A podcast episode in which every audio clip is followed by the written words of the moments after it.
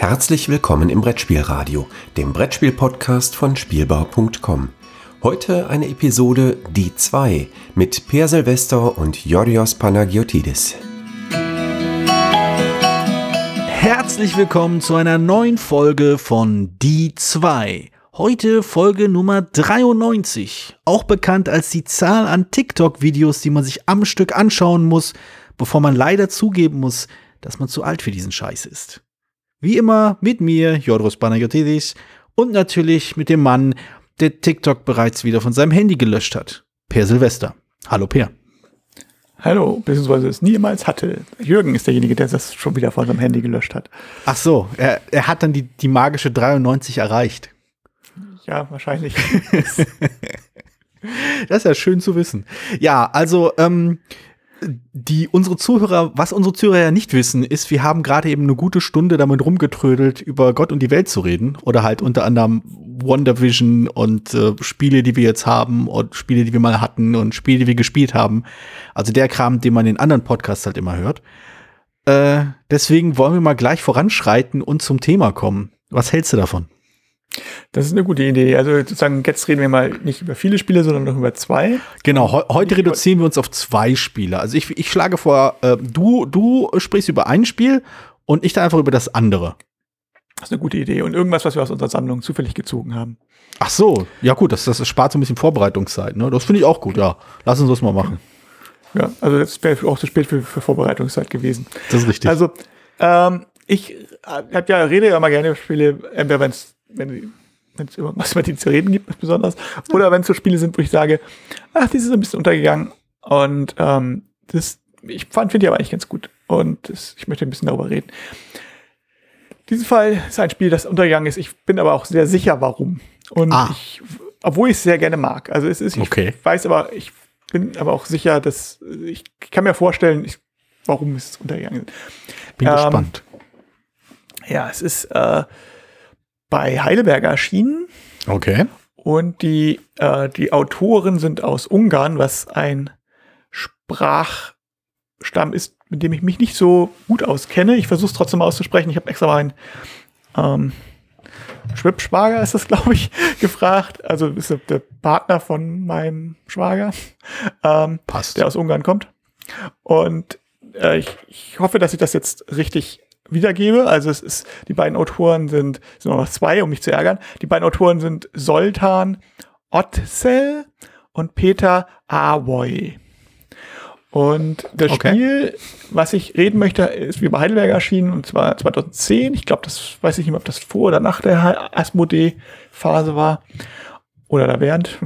Danach sicherlich nicht, aber das während vielleicht. Ähm, es ist Captain Cool. Und es wurde mir damals mit dem Spiel erklärt, äh, mit, dem, mit den Worten erklärt, ach, wenn man das spielt, hat man immer so ein Lächeln auf dem Gesicht. Und das finde ich echt eine ziemlich coole Erklärung. Und äh, mhm. ich fand das auch. Also es war tatsächlich so. Also es, äh, ähm, eigentlich nicht sofort. Und ich glaube, ähm, ich kann mir vorstellen, man muss, also es ist ziemlich unterm Radar gelaufen. Die Wertung bei Boardgame Geek ist ziemlich schlecht. Okay. Mit 5,6. Wobei, also die sind nicht so wahnsinnig, also von 122 Wertungen sind nur 30, über 30 Kommentare und die meisten, und einige davon sind ungerisch, die, mhm. aber die ich lesen konnte, die schwachen Kommentare, waren halt in erster Linie, weil es zu chaotisch ist. Ähm, das, das ist ja irgendwie für mich absolut ein Kritikpunkt, den ich akzeptieren kann als legitime Meinung zu irgendwas. ähm, also ich glaube, ich weiß auch gar nicht, ob das so chaotisch ist, wie Leute das verstehen. Also das Problem hat, das Spiel hat einige Probleme. Es ist eine, erstmal, es ist in einer großen Schachtel, also Katan-Größe, mhm. aber es ist eigentlich ein Kartenspiel. Und mhm. ähm, mhm. das ist so, man braucht einen gewissen Ablageplatz, aber den könnte man auch kleiner darstellen können. Man braucht nicht so ein großes Brett. So, das, das zweite Problem ist, die Regeln sind eigentlich einfach und es spielt sich flott runter. Mir wurde es aber, also so habe ich es auch wahrgenommen, als es mir erklärt wurde. Und das der Punkt ist, mir wurde es erklärt. ich habe also jedes Mal, wenn ich es nochmal spielen, raushole und mit anderen Leuten spielen würde, muss ich erstmal wieder nachdenken, weil die Mechanismen erstmal ein bisschen anders sind, als man es gewohnt sind, mhm. als für ein. Kartenspiel. Und ähm, die Regel ist in zwei Punktschrift geschrieben und sehr, also schafft es nicht so darzustellen, dass es ein einfaches Spiel ist. Okay. Was, also mit allen Techniken, so wie zum Beispiel, wir nennen Blind Bidding nicht Blind Bidding oder wir, sondern, oder wir nennen nicht das Karten ablegen, wir, wir geben das einen tollen Namen und dann Ah. muss man überlegen, was hieß das nochmal? Okay. und, äh, und es Das fehlt ist- auch so ein bisschen, Das ist mal diese Blick, komische Phase, ne, wo, wo Leute der Meinung waren, es ein, ein, ein Spiel wird thematischer, wenn es, äh, wenn alles einfach anders heißt, aber am besten noch irgendwie passend zu dem, was man auf dem, auf dem äh, Cover sieht. ja, und dann, also das Thema ist, ist ja sowieso bei dem Spiel völlig Banane. Also es ist Captain Cool und es geht irgendwie um Ich, ich stelle mir gerade ein Spiel vor, das, dessen ich, ich, ich stelle mir gerade so ein Spiel vor, das völlig Banane heißt und eigentlich nur davon handelt, dass, dass man ein Thema findet, was noch unpassender ist als das, was man gerade am Tisch hat. genau, also das in diesem Fall, also es hat auch, also das Cover ist vielleicht auch eher, hm, also originell, aber vielleicht auch eher abschreckend. Ich weiß es nicht genau, also super schön ist es nicht, ist aber auch gewollt hässlich, keine Ahnung. Also es geht halt irgendwie darum, offiziell, dass man nämlich Crews zusammenstellt und die prügeln sich gelegentlich oder so Landgang. Ich weiß es nicht, gar- ich weiß nicht, könnte ich nicht mal genau sagen. Also es geht irgendwie grob um dieses Seemannsleute in Tavernen prügeln sich Ah, okay. Thema. So, Ja. Schablone. Das klassische Thema, ne? Also das Ähm. hängt mir schon zum Hals raus, dieses Thema, weil es so viele Spiele dazu gibt. Nee, ja, das nicht, aber es ist halt so, und das, vielleicht das, das steht auch ein Bluff- und Kloppspiel, und also als Kloppspiel zum Beispiel ist nicht bezeichnen. Also es ist Hm. so, im Prinzip ähm, geht es darum, Punkte zu bekommen. Man bekommt Punkte in erster Linie, indem man Karten ablegt. So, und Karten bekommt man eben mit, weiß ich, wie das kann man bekommen, indem man in der ersten Phase von jeder Runde äh, gibt es so eine Art Blind Bidding, wo man halt seine Fi- nacheinander immer eine Figur irgendwo hinstellt, die man, wo man gleichzeitig und geheim entscheidet, wohin. Ne? Also, es, also wir entsteht, äh, mit unseren Karten bestimmen wir, die, meine Figur kommt auf das Feld, deine Figur kommt auf das Feld oder so. Also du bestimmst so deine Figur, ich meine Figur. Ne? Und eines von diesen Feldern, wo man hin kann, ist eben, das äh, sind eben die Felder, wo man Kar neue Karten bekommt, neue Handkarten bekommt. Und die andere Möglichkeit ist noch, wo man Bonuspunkte gewinnen kann. Das komme ich gleich da noch. Das eigentliche Spiel ist dann aber, also so, das ist so dieses Blind Bidding Ecke. Das ist das, das Prügelteil, wo es eigentlich Mhm. jetzt nur ist, ich setze dahin. Das ist natürlich bisschen Zufall, ist ein bisschen gucken, wo man, wo man was abgreifen kann, ist ein bisschen riskant. Ist aber eigentlich nicht was, was Leute wirklich stört. Also es ist ja so wie, es gibt ja viele Spiele, die so, also wie Stones zum Beispiel oder äh, Edelstein und Reich, Basari, so, dass die, Mhm. ähm, die Leuten, wo es Leuten gefällt, dass man sowas macht, wo man entscheiden muss, wo geht der hin? Also wo denke ich, denke, ich denke, dass er denkt und ich gehe dann dahin. Und er Ja. denkt, ich gehe dahin, deswegen nicht woanders, ne, so. Not Alone war es- auch so ein bisschen so, ne? Welches? Not Alone? Dieses Ja, genau. Alien-Spiel? Genau. Ja, ich, Not Alone und Alone kam im gleichen Jahr raus. Ah, super. ähm, ähm,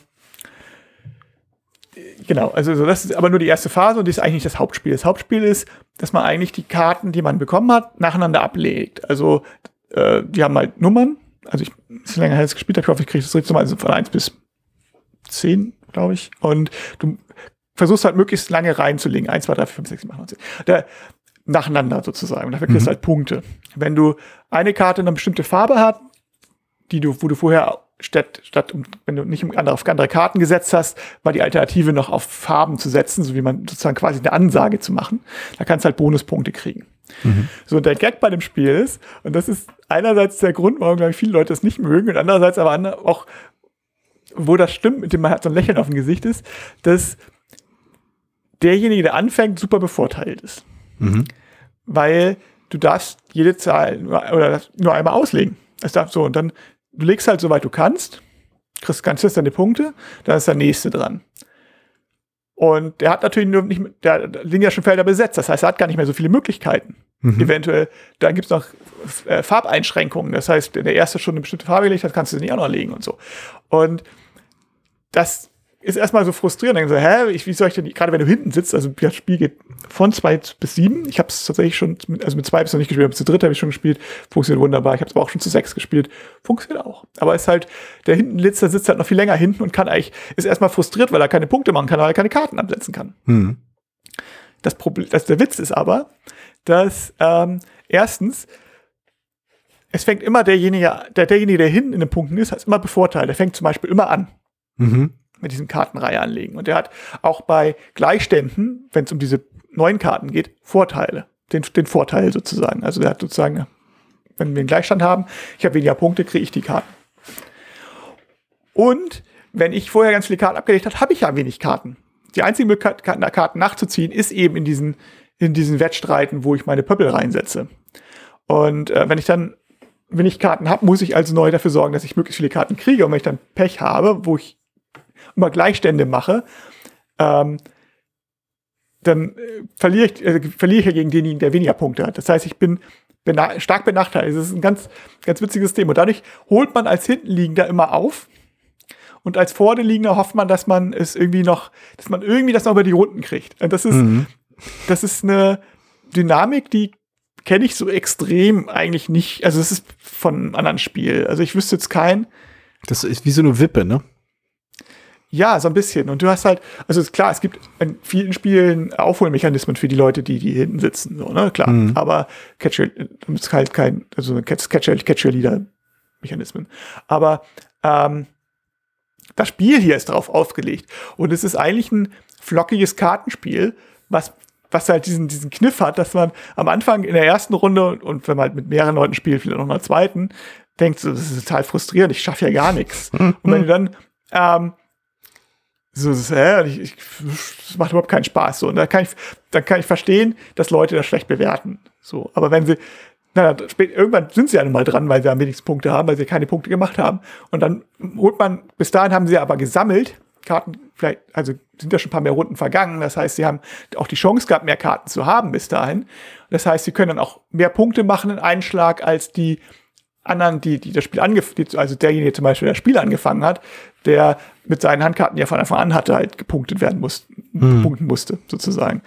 Und das ist clever. Und dann dieses, dass man die Farbe noch, dass man Bonuspunkte für eine bestimmte Farbe kriegt, ist so ein bisschen wie beim Stichspiel eine Ansage machen, was eigentlich auch immer spannend ist, weil du, mhm. das kostet dich ja im Wesentlichen äh, ein, eine Position bei, da wo du neue Karten kriegst. Also statt, ich weiß nicht mehr, wie viele Pöppel man versetzen darf insgesamt, aber es sind nicht so viele.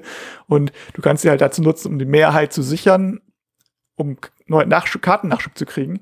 Oder eben, um zu wetten auf sagen, ah, ich habe so viel, ich, hab, ich darf als erster setzen, ich müsste eigentlich diese grüne Karte loswerden können, dann kriege ich ganz viele Bonuspunkte. Also versuche ich da meine Punkte zu holen.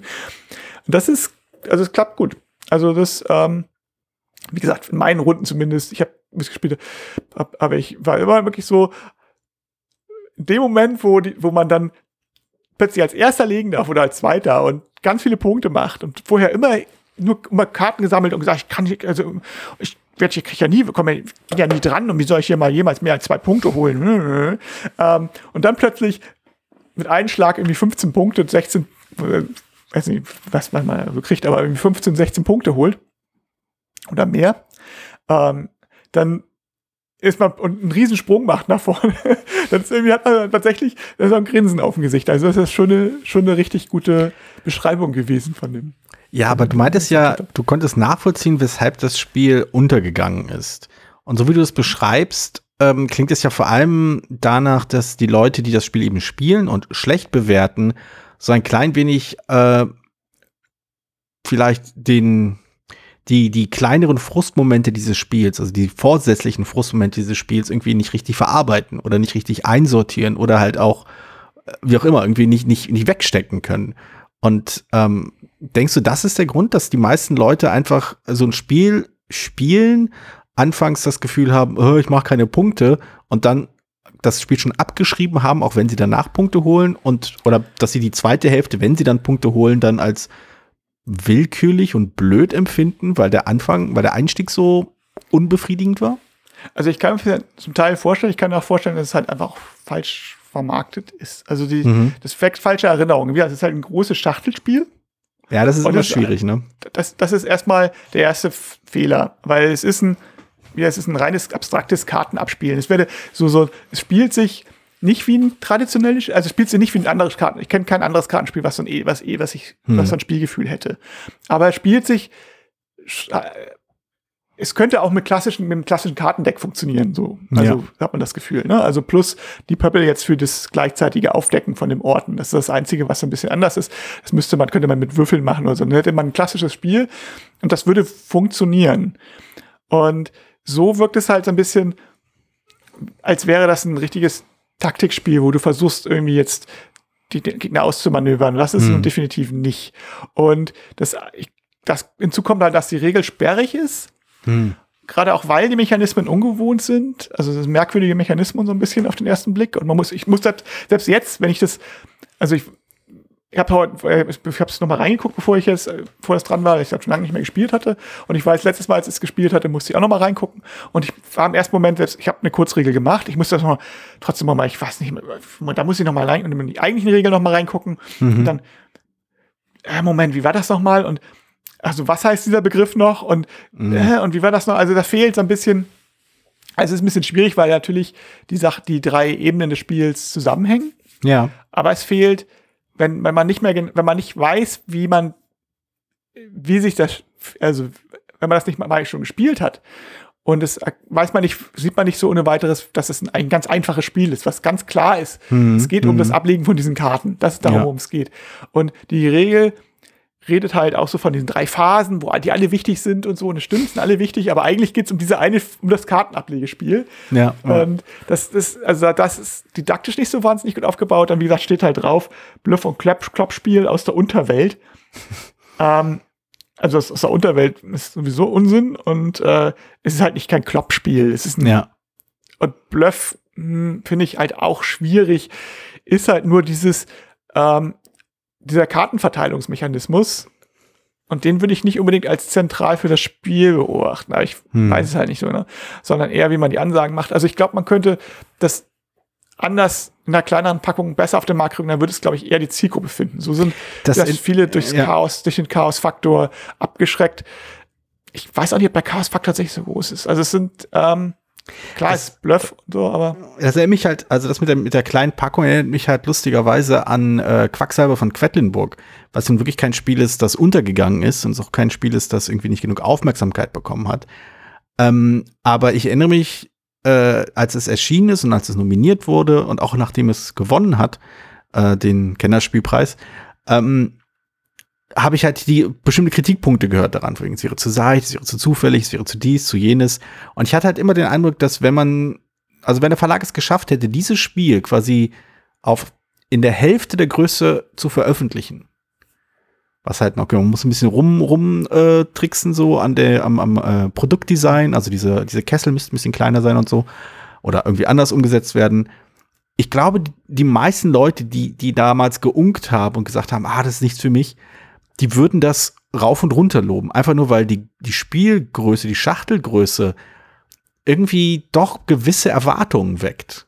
Also wenn ich halt quasi so eine richtig ordentliche große Schachtel auf den Tisch packe, mit einem Spielbrett, mit viel Materialien und so weiter und so fort, dann erwarte ich halt eine gewisse, oder erwarte ich halt eine gewisse Spieltiefe, wenn man so will. Also lustigerweise, ich habe jetzt die Rezension immer noch nicht fertig, aber ich hoffe eines, eines Jahres, ähm, äh, hier Under Falling Skies zum Beispiel, äh, kommt halt so einer kleinen Schachtel daher.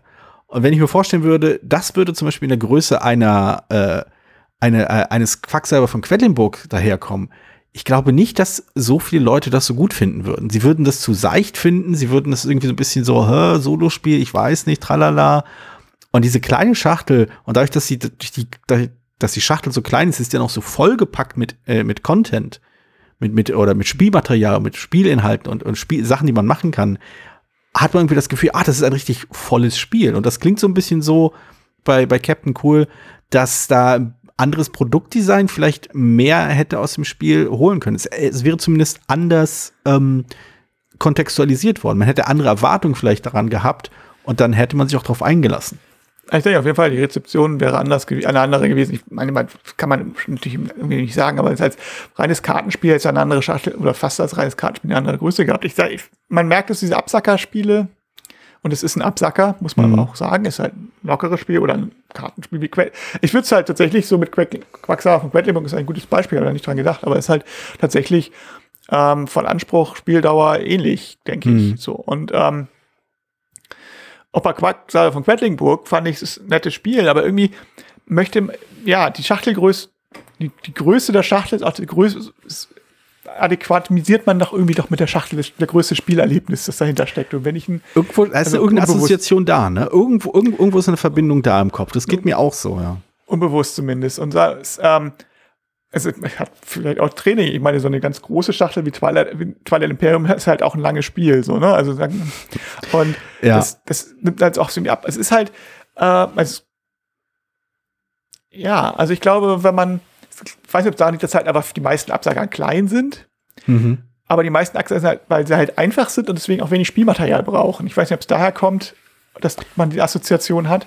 Vielleicht? Oder ob man, oder ob man Größe und, und, und Zeit in diesem Fall irgendwie unbewusst eine Beziehung setzt, keine Ahnung. Aber ich kann auf jeden Fall bestätigen. Und es ist, ähm, es gibt halt auch so viele Alternativen im Absackerbereich und im lockeren Kartenspiel, die halt kleiner sind und damit günstiger, damit nehmen sie weniger Regalplatz weg. mhm. Und das ist, man spielt sie halt vielleicht häufiger tatsächlich auch, aber irgendwie ist, hat man ja auch mal so ein bisschen das Gefühl, ja, das ist jetzt nicht so, das ist ja eben nur der Nebengang, das ist halt nur das Dessert oder der Ja, genau. Einstieg. Genau. Und deswegen möchte ich dem nicht so viel Raum im wahrsten Sinne des Wortes auch nicht einräumen. Mhm. Oder, und deswegen vielleicht, ich meine, jetzt ein anderes Beispiel ist dieses Dragon Castle mit dem Mahjong-Stein. Ich Super schönes Spiel und so. Mhm. Aber es ist halt auch so, ich ich habe es jetzt als Rezensionsexpert gekriegt, ich habe eine Rezension geschrieben, aber ähm, ich hätte jetzt nicht die, ich glaube, 40, 50 Euro, die es kostet, jetzt für bezahlt, obwohl es materialtechnisch wert ist. Auf jeden Fall. Aber ähm, sind ja wirklich schöne Steine.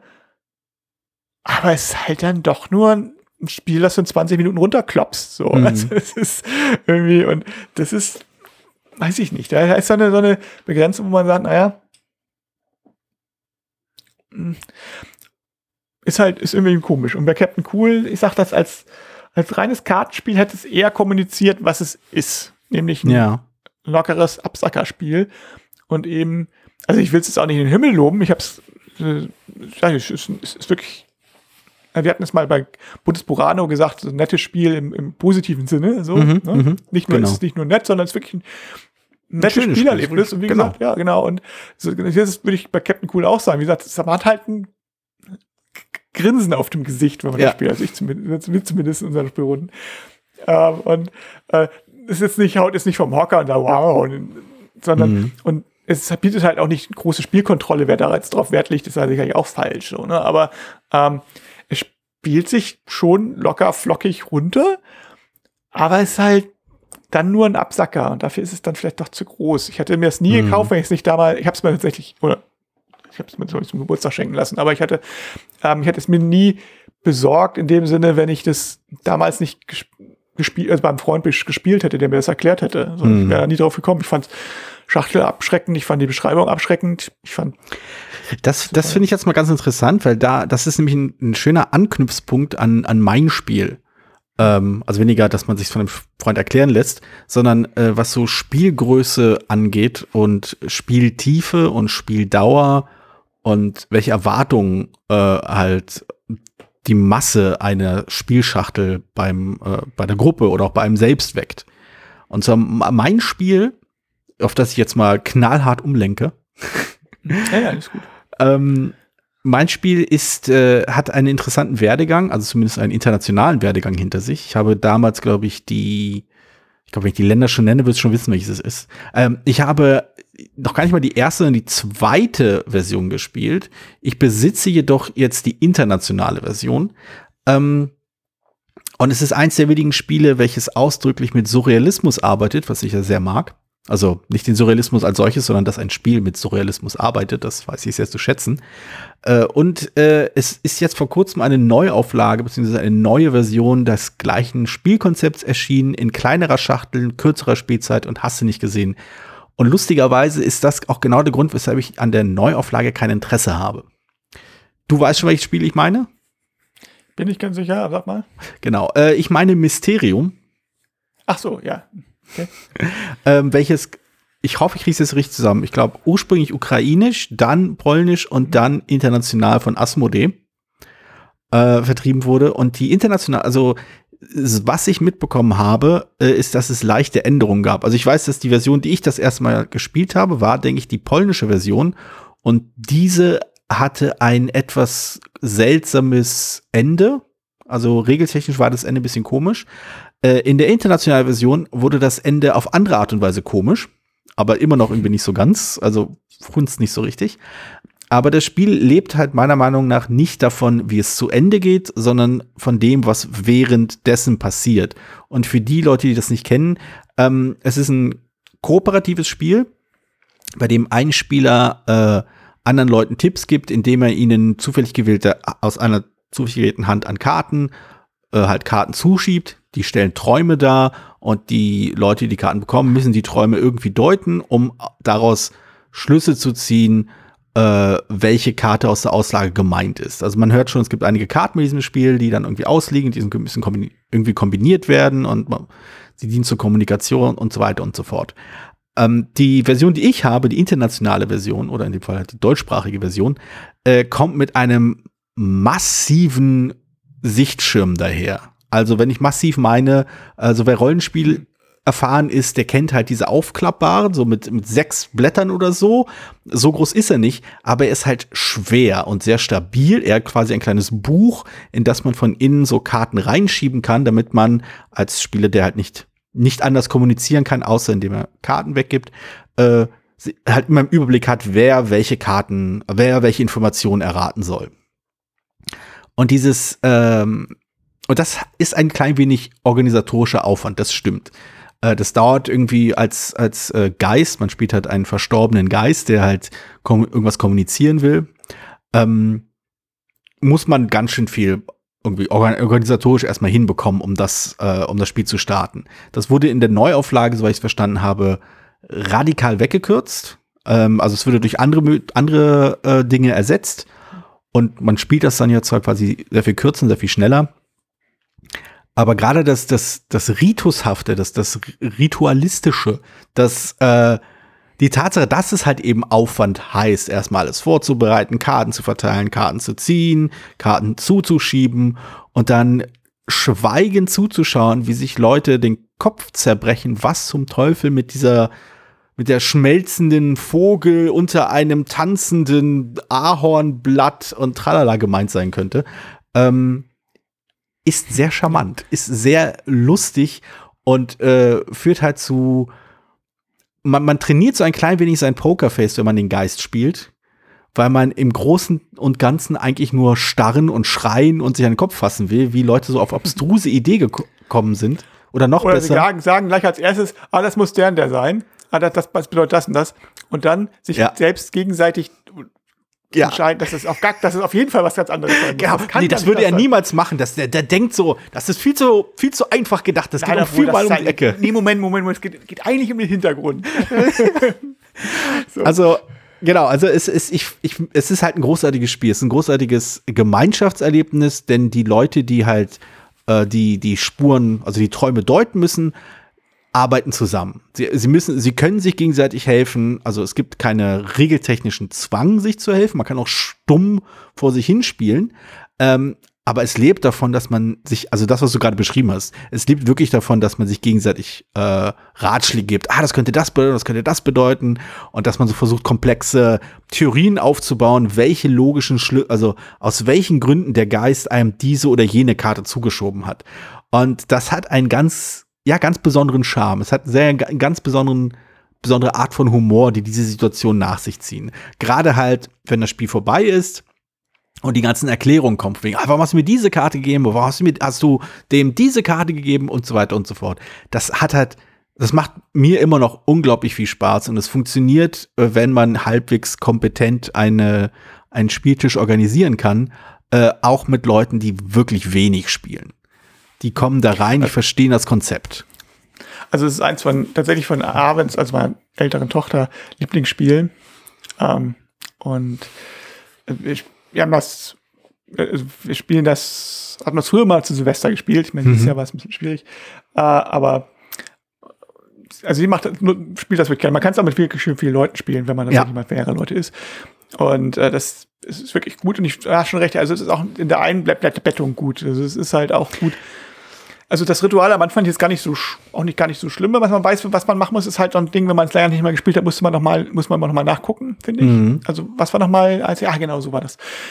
Aber wenn man es einigermaßen frisch im Kopf hat, geht es auch relativ flott, wenn man weiß, kann man den Leuten ja was zu tun geben. Du sortierst, misch die, du misch die, du misch den genau, Stapel. Genau. Und ähm, das geht dann schon. Und ich, ja, also ich, es ist halt schön, schön. Also es ist, ich hatte halt auch, ähm, ist auch so ein Spiel, was man erstmal so unterschätzt hat, so ein bisschen mit dem, mhm. weil ich dachte, naja, Dixit hat das ja mit den tollen Karten und schwierigen Assoziationen und mittlerweile sind ja 17.000 andere Spiele, die, die diesen Mechanismus benutzen, in irgendeiner ja. Form auch rausgekommen. Aber also Mysterium ist halt dadurch, dass es kooperativ ist mhm. und auch dieses, aber auch dieses Thema hat, finde ich, passt halt auch sehr schön. Diese, diese Rolle die von dem Geist, der halt wirklich anders ist, der gar nicht kommuniziert. Genau. Wenn man auch spielt, dass er halt wirklich nur klopft mit Ja und Nein. ah, ja, stimmt, das ist natürlich super. Ähm, also einmal klopfen heißt ja, zweimal nein. Und das ist einfach witzig. Und die Leute diskutieren und die Karten sind schön und die, was man damit machen kann, es funktioniert immer wieder neu. Und es ist. Ähm also die Aufmachung macht halt wirklich super viel her. Also ich habe damals die, ich glaube, es war die polnische Variante gespielt. Äh, und die war auch sehr hübsch. Äh, aber es fehlt halt dieser massive Sichtschirm. Das waren dann einfach so ein paar verdeckte Stapel, die man vor, vor sich auf dem Tisch zu liegen hatte, was halt absolut ausreicht, aber irgendwie, wenn man gesehen hat, wie unglaublich stimmungsvoll das aussieht, wenn einfach dieses, diese illustrierte Sichtschirm äh, einfach auf dem Tisch steht, hinter dem dann quasi ein Spieler kauert und so Karten zuguckt, äh, durchschaut und sich so immer so die Augen verrollt und sich an den, an den Kopf fasst, was für Mist er gezogen hat, dem, mit dem man jetzt irgendwie erklären muss, nee, es ist da, äh, in diesem Raum ist dieser Mord, hat dieser Mord stattgefunden und äh, man kommt da nicht zu, zu Rande meine, der Sichtschirm schafft natürlich auch eine physische Barriere dazu genau. zu dem. Und das passt natürlich auch irgendwie, weil er ja auch der, Geist ist. Also genau. es ist so, es ist hat schon. Also die Produktion, also es ist eine, es ist halt eine, wirklich eine sehr, sehr, ähm, also wenn man halt jetzt mal die Kickstarter-Ebenen ausblendet, ist das für ein im normalen Handel erhältliches Spiel eine sehr, sehr ausschweifende Aufmachung. Also die Karten sind groß und bunt ohne Ränder und sowas. Wirklich schöne, detaillierte Zeichnungen sind da drauf. Es gibt so kleine äh, Plastik-Wahrsagerkugeln, mit denen man Sachen macht. Sie alle haben so, so kleine Kuverts, in denen sie dann Karten reintun können später. Und dann gibt es so Plättchen für alles Mögliche, diesen super, wunderschönen Sichtschirm in diese Plastiktaschen, in denen die Karten reinkommen, als zur Übersicht und so weiter und so fort. Das Inlay, das also wirklich sorgfältig ausgelegt ist. Also es ist ein wirklich wunderschönes Spiel, unglaublich stimmungs-, also wenn man das erstmal auf dem Tisch ausbreitet, gerade halt von Leuten, die eben Spiele meistens nur von ihren, äh, von außen kennen, äh, die sind halt immer das ist zumindest meine Erfahrung, die sind halt immer ziemlich beeindruckt und irgendwie super interessiert und haben auch total Lust dran teilzunehmen an diesem Spiel. Und das macht schon viel aus. Auf jeden Fall, aber das ist halt auch hier wieder, erklären ist ja wichtig, weil auch da finde ich die Regel nicht, kriegt nicht ganz so das auf den Punkt, ja. am Anfang zu sagen, wie das Spiel grundsätzlich funktioniert. Also es sind, man muss, man, dadurch, dass auch das Ende ja sozusagen noch, also es halt zwei, zwei Akte gibt, einmal mhm. ähm, dass man äh, dies, dem ersten Akt versucht mal jeder rauszufinden, seine persönliche Kombination aus ähm, Täter, Tatwaffe und Tatort, also nicht hm. die Reihenfolge, aber und immer halt eins zur Zeit. Erst so Täter rauszufinden, wenn man das geschafft hat, dann den Tatort und dann so, wenn alle alles rausgefunden haben und das Spiel noch nicht zu Ende ist, was meistens geht, also ich habe es noch nie erlebt, dass es daher schon zu Ende wäre, dann gibt es halt den zweiten. Das geht. Zweifellos, aber ich habe es halt noch nicht erlebt. Und, ähm, und im zweiten Akt hat man halt die Kombination und man muss versuchen, welche Kombination das die richtige ist. So. Richtig. Und, und das, das, was ich jetzt so in, in zwei Minuten erklärt habe, oder weniger als 20 Sekunden erklärt habe, das irgendwie schafft das Spiel nicht so schnell auf den Punkt zu kriegen, verhakelt sich dann so ein bisschen in, in den jetzt in den Details. So, mhm. klar, die Details sind dann wichtig, müssen irgendwann auch erklärt werden, aber es fehlt so ein bisschen, dadurch verwirrt es und ich jedes Mal, wenn ich das, wenn ich das Regelheft nochmal in die Hand nehme und nochmal, wie war das nochmal kurz, nochmal nachgucke, hm. so kleine Fragen nochmal nachgucke, stolper ich darüber, dass, dass diese, dass diese Bezüge, dass, dass dann immer wieder Bezüge gemacht werden zu irgendwas, was an dieser Stelle noch gar nicht wichtig ist. Ja, ja. Also, ähm, ich finde, dass das Spiel hat halt auch durchaus eine Schwäche, die nicht so offensichtlich ist, also dass es eine Schwäche ist, aber die dann so ein klein wenig äh, das Gesamterlebnis ein bisschen äh, Also gegen Ende plätschert es so ein bisschen aus, finde ich. Denn dieser zweite Akt, den, wie du es genannt hast, passt halt nicht so schön glatt in den ersten Akt, äh, zum ersten Akt. Und auch die Mechanismen, mit denen man aus dem ersten in den zweiten Akt wechselt, passen nicht so richtig zusammen. Äh, um es jetzt mal ein bisschen konkreter zu fassen, das Spiel ist ja eigentlich, also die Verbindung ist folgende. Das Spiel ist eigentlich kooperativ, aber man kann während des Spiels äh, einschätzen und bewerten, wie zutreffend die Visionen der anderen Spieler sind, also die, die Schlüsse, die sie gezogen haben aus den Karten, die sie bekommen haben. Und dafür kriegt man dann Punkte. Und wenn man genug viele Punkte hat, dann macht man sich dann den zweiten Akt ein bisschen einfacher, wenn man so will. Und das ist ein Mechanismus, der die Spieler, die eigentlich voll und ganz zusammenarbeiten, gelegentlich quasi gegeneinander setzen. Und äh, das wird ich finde das, halt. Wird, ich habe es mittlerweile ja. ganz gut hingekriegt, dadurch, dass ich, also bei unseren, also der Hauptspielrunde, wo wir es halt mit, mit Abend und äh, die, die mhm. Familie, äh, also mein, mein Schwager und mein und dessen Partner vor allen Dingen und äh, meine Frau spielen, äh, was so die Hauptgründe ist, mit der wir das, also wo ich am häufigsten mit den, mit den spiele da. Mhm. Ähm, also nicht jetzt, aber als es ging. Und da ist es halt immer so, da haben wir es mittlerweile so erklärt, dass wir gesagt haben, dass man ja auch da überlegen kann. Dass man diskutiert ja und dann muss er sich ja irgendwie entscheiden. Und also, da oder da und dann sage ja, ich setze jetzt, ich setze jetzt, ich wette jetzt, dass du richtig liegst oder ich wette, dass du falsch liegst, um die Punkte zu kriegen. Und es macht auch Sinn, diese Wetten zu machen, um diese Punkte zu kriegen. Und deswegen sagen wir auch manchmal, wir müssen jetzt hier noch wetten, damit ich noch die Punkte, genug Punkte kriege, um im dritten Satz mehr Karten sehen zu dürfen. Und davon hängt das ab, wie genau. viele Hinweise man bekommt, um halt einschätzen zu können, welche Kombination die richtige ist, da muss halt abgestimmt werden. Also da, auch da aber diskutieren das, wir schon, ja. setz doch mal hier drauf oder helf mir mal. Und, aber genau, aber, aber das stimmt zu, es ist nicht ganz glatt. Ja, aber das ist auch der Punkt. Also das, was du geschrieben hast, ist wahrscheinlich noch die beste Art und Weise, damit zurechtzukommen. Und selbst die bricht leider äh, ein klein wenig mit der quasi äh, mit der Ebene des Spiels. Also du kannst halt bis zu diesem Punkt kannst du das ganze Spiel, um äh, Rollenspieltermini zu benutzen, kannst du voll und ganz in Character bleiben. Du kannst als Geist eben halt nur klopfen und Karten zuschieben. Du kannst äh, dich gegenseitig mit deinen Charakternamen ansprechen. Ähm, du kannst, je nachdem, wie, äh, wie sensibel äh, du für solche Dinge bist, ähm, kannst du mit oder ohne völlig falschen Akzenten sprechen. Also du kannst eigentlich die ganze Zeit über in Character bleiben. Aber dann kommt halt diese Ebene rein, die du, die du meinst. Von wegen, gib mir mal hier Punkte, wir brauchen für den zweiten Akt noch was. Und das ist halt schade, weil der zweite Akt, wie ich finde, gänzlich unnötig ist, aber offensichtlich existiert, weil das, weil das Design-Team, ich glaube, es waren mehrere Leute, nie, keine Möglichkeit gefunden haben, die, die Kernaktivität des Spiels, das Deuten dieser Träume, zu einem runden Abschluss zu bringen. Sie haben halt nicht, sie haben irgendwie keinen schönen Schlusspunkt für dieses Spiel gefunden.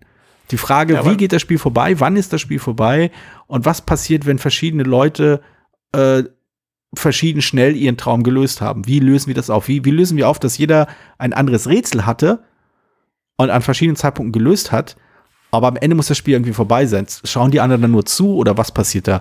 Und, und wer ist jetzt eigentlich der, der, der, der, der, wie ist denn jetzt seit der, die Leiche ist, ist viermal, also bei, bei, vier, bei vier Ermittlern ist es dann ist vier verschiedene Leichen, obwohl er derselbe ist, oder nicht? Genau, genau, ja, solche Sachen. Also, ja, aber stimmt natürlich, ne? Und ähm, ich glaube, wenn ich es richtig weiß, in der ukrainischen Regel gab es diese Punktewertung nicht, sondern es gab einfach, jeder hat alle drei Karten gesehen und dann abgestimmt. So. Ja. Und ich weiß nicht, ob das unbedingt besser ist, weil du hast halt der Vorteil mit den, diesen, diesen ja, ich tippe da noch mal, du hast halt eben auch was zu tun, wenn du dein Rätsel schon gelöst hast. Sonst kannst du eigentlich tatsächlich ja nur mitdiskutieren. Oder, ja, oder auch nicht. Aber du hast halt sonst, wenn du ein Rätsel vorher gelöst hast und, ein, und, und die anderen brauchen länger oder einer Einsteller braucht länger, dann vielleicht sogar nur dann ähm, diskutieren alle viel oder hakeln rum und haben aber eigentlich nicht so richtig was zu tun. Und dadurch kann man auch sagen, na gut, ich setze jetzt noch mal auf dich oder das hast du so richtig. Und jetzt bin ich anderer Meinung, jetzt setzt dagegen. Also, aber ja, es ist nicht ganz glatt, das stimmt schon. Ja, ja, nee, also es gibt, hakelig. also es, es, ich stimme dir auch zu, also das sind alles Punkte, die völlig zutreffend sind. Also ja, diese, diese Option erlaubt es dir halt am Spiel teilzunehmen, obwohl du mit deiner Aufgabe eigentlich schon fertig bist. Du kannst andere Leute in irgendeiner Form unterstützen oder du kannst halt quasi weitere Vorteile fürs spätere Spiel aufbauen und so weiter und so fort. Das sind, ich finde, das sind alles so Sachen, die quasi auf dem Papier und auf, auf mechanisch-analytischer Ebene Sinn ergeben, aber vom Spielgefühl halt sich einfach fahrig anfühlen. Das fühlt sich, das zerfasert sich dann immer so. Also ich habe das, ich habe die Erfahrung gemacht, dass das Spiel dann am glattesten läuft, auch mit diesen ganzen Mechanismen, wenn alle mehr oder weniger auf dem gleichen Niveau sind. Also alle mehr oder weniger gleichzeitig äh, ihre Träume richtig deuten und niemand nach vorne prescht und auch niemand nach hinten fällt. Aber ähm, dann geht das halbwegs und dann ist es auch halbwegs glatt. Aber dann brauchst du halt dieses, wegen, was mache ich, wenn ich schon durch bin, nicht. Dann brauchst du diese ganzen Mechanismen eigentlich auch nicht. Und äh, das ist halt, das klingt jetzt so super negativ für ein Spiel, das ich eigentlich wirklich, wirklich mag. Äh, aber das finde ich, finde ich faszinierend, dass es halt, obwohl es mehrere ähm, Versionen dieses Spiels gab, mehrere Anläufe, das äh, Endgame des Spiels, den Abschluss des Spiels, den letzten Akt, äh, sozusagen gerade zu biegen, äh, das irgendwie nicht geklappt hat. Ist es bei dem, weißt du, ist das bei dem neuen Mysterium Turbo oder wie das heißt? ähm, Park. Ist das auch, hä? Mysterium Park, glaube ich. Ja, ja. Ist das da ähm, anders oder ist es da nur. Das habe ich mir ehrlich gesagt nicht genau angeguckt. Ich habe nur gehört, ah, das gleiche Spiel, aber es ist endlich kürzer und ich dachte schon, wen interessiert's? Also das Spiel, das, das Problem an Mysterium war nicht, dass es zu lang war. Das war das ja. Tolle daran. Du konntest dich halt richtig ergehen, du hattest halt richtig einen schönen, A also auf der Schachtel steht 42 Minuten und ich glaube, sehr viel mehr als eine Stunde braucht man nicht. Und selbst wenn man mehr als eine Stunde braucht, hat man unglaublich viel Spaß daran. Es ist halt auch wie ein Happening. Also es ist genau. das darf nicht vergessen. Genau und das. das, das ähm, weil es halt eben so schön thematisch ist. Und wenn du es auf die Mechanik runter reduzierst, hätte ich, ich habe auch hier, ich habe es genauso wenig gespielt wie du, aber befürchte ich halt, dass dann so ist wie die anderen, such dir mal die richtige Karte aus mit dem Hinweis, wo es ja eine ganze Reihe gibt, dieses hm. äh, Key One von, von Asmodee, glaube ich, heißt das. Key One. As ja, das heißt Asmodee, äh, der Verlag heißt in der Tat Asmodee, das ist richtig. Ich glaube, das Spiel heißt Key One und also Detective Club, gut, da geht es immer ums Quatschen, aber also es gibt mehrere Karten, wo du, mehrere Spiele, wo du Karten zuordnen musst und irgendjemand addieren. Greenville, äh, Greenwich, Greenville, von Kosmos. Mhm. Ähm, also das sind, das sind eine ganze Reihe, die auf die ähnlichen Ideen basieren. Und das Schöne an dem Spiel ist ja gerade, dass es halt diese Story noch dazu hat. Also das, das würde ich aus dem Spiel ungern rausdividieren wollen. Aber wie gesagt, ob das jetzt bei Mysterium Park passiert ist, weiß ich nicht. Hm. Aber es passt, da passt die Spieldauer und da passt die Schachtelgröße zum Spiel. Zumindest, ne, finde ich. Bei Captain Cool ist es halt, halbe Schachtelgröße vielleicht oder vielleicht noch kleiner sogar als, als Kartenspiel. So, ja, so dann, so wie früher so die, die Ravensburger Kartenspielreihe. Also ein bisschen die kleine Reihe bei Ravensburger. Das wäre das richtige Format. Also äh, ich, soweit, also ich habe mal eben kurz drüber flogen, ich glaube, äh, dass das Ende bei Mysterium Park wird halt runter reduziert. Also wird halt die ganze Punktevergabe und Kartenvergabe wird halt rausgeworfen und so also es, es greift schon einige der Kritikpunkte auf, aber letztendlich, das sind halt auch alles so Optionen, die du eigentlich auch mit dem normalen Spiel hinbekommst.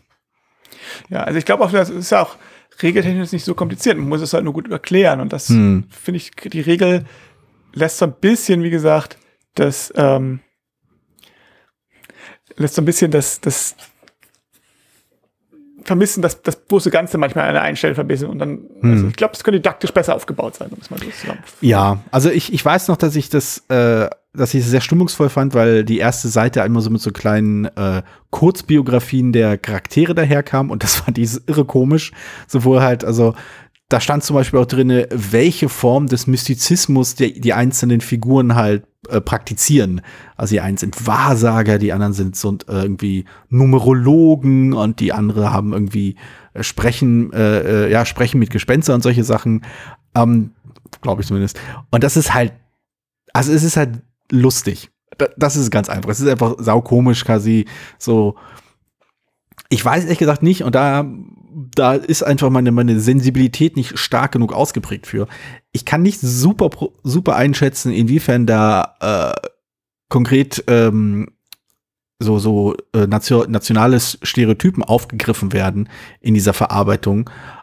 Ich, ich als jemand, der davon nicht betroffen ist, ähm, fand das nicht schwierig. Ich fand, ich habe das durchaus als quasi äh, als, äh, na, als Schauspielerei wahrgenommen, so wie so ein, wie ist der großartige Film, ich glaube, ähm, diese, diese Komödie mit diesen sechs, äh, mit in diesem, in diesem Haus, so ein bisschen wie Cluedo. Aber, äh, Murder by Death, äh, beziehungsweise Genau. eine Leiche zum Dessert. ja, genau das. Eine leicht Oh, einer meiner absoluten Lieblingsfilme. Absolut, ist großartig. Ich kann, ich kann dir fast auswendig zitieren auf Deutsch. Es ist ein fantastischer Film und, Seltsam äh, Benson Man. und, und die So ist mein Vater. Wie ist sein Vater? Seltsam. Ihr Vater ist Seltsam Benson Man? Ja. Und genau, die Figuren ähm, habe ich halt in der Tradition gesehen. Also quasi Sachen, die, die einfach, die eher sich über die äh, das Genre lustig machen, in dem das Ganze spielt, als über die tatsächlichen äh, Nationalitäten, die so namentlich erwähnt werden. Also die spanische, ähm, das spanische Medium, die, die spanische Person, die man da spielt, hat halt also sehe ich halt nicht in, in Bezug auf tatsächlich spanische Kultur verweisen oder auch den Amerikaner oder den Schotten oder den Franzosen oder sonst wen. Diese ganzen Nationalitäten, die auftauchen, sehe ich halt nicht wirklich als Verweis auf reale Figuren, sondern halt als Verweis auf ein Genre, in dem solche Figuren auftauchen. Klingt nach einer Entschuldigung, es sagt, ist aber, es soll eigentlich eher artikulieren, wie ich die Sachen halt einordne, wenn ich dieses Spiel spiele, weshalb ich da nie genauer hingucke. Aber Vielleicht muss man drüber nachdenken, weil denn das erinnert mich nämlich auch ein bisschen an zum Beispiel Cash and Guns, was ja durchaus dafür kritisiert wurde, dass da sowas dargestellt wurde. Also dass da halt auch mit äh, überzogenen Stereotypen und Karikaturen von Menschen. Aber halt eher negative. Karikaturen. Ja, genau. Und die meisten beim Ja. Mysterium sind ja immer so Spanier und Spanier, Brite und so weiter. Sind jetzt nicht unbedingt Minderheiten. Ne? Also Ja, irgendwo ist jeder eine Minderheit. Aber, aber ähm, ja, weiß ich nicht. Ja, aber wie gesagt, also äh, ich, es ist kein, kein, kein Thema, das mir bei dem Spiel sonderlich präsent erscheint. Und ich, ich selbst sehe da, äh, finde es schwierig, da Sachen einzuordnen, die da wirklich problematisch wären.